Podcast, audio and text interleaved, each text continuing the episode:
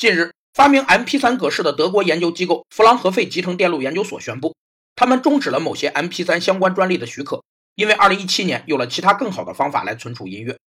所谓专利许可，是指专利权人将其所拥有的专利技术许可他人实施的行为。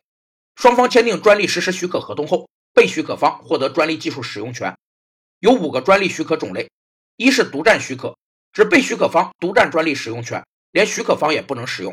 二是排他许可。只在特定区域内不得再与任何第三方签订同样内容的许可合同。三是普通许可，这是最常见的专利许可方式，在被许可方使用其专利的同时，也可再授予其他第三方使用。四是交叉许可，指双方相互允许彼此使用各自的专利。五是分许可，指在事先同意的条件下，被许可方将专利权或部分专利权再转授给其他第三方使用。